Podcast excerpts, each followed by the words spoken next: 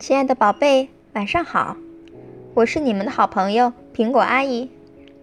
今天晚上跟大家分享的故事呢，是一只小企鹅和它妈妈之间的非凡经历。故事的名字叫做《大嗓门妈妈》。今天早上，我妈妈发脾气，冲着我生气的大叫，我吓得脑袋飞到了宇宙。我的肚子落入了大海里，我的翅膀掉到了热带丛林中，我的嘴巴插在了高山上，我的尾巴呢？它在街上就像是个谜，都找不到路了。我就剩下了一双脚。跑啊跑，跑啊跑。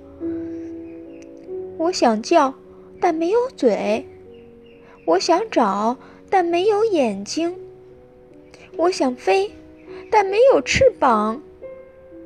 跑啊跑，到了傍晚，跑到了撒哈拉大沙漠，我累了。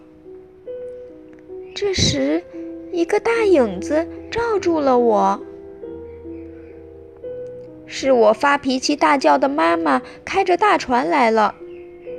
她已经把那些丢掉的部分给找了回来，并把它们重新缝好连上。最后找到了我的脚，这下全缝好了。对不起，发脾气大叫的妈妈对我说。然后我们就开船回家了。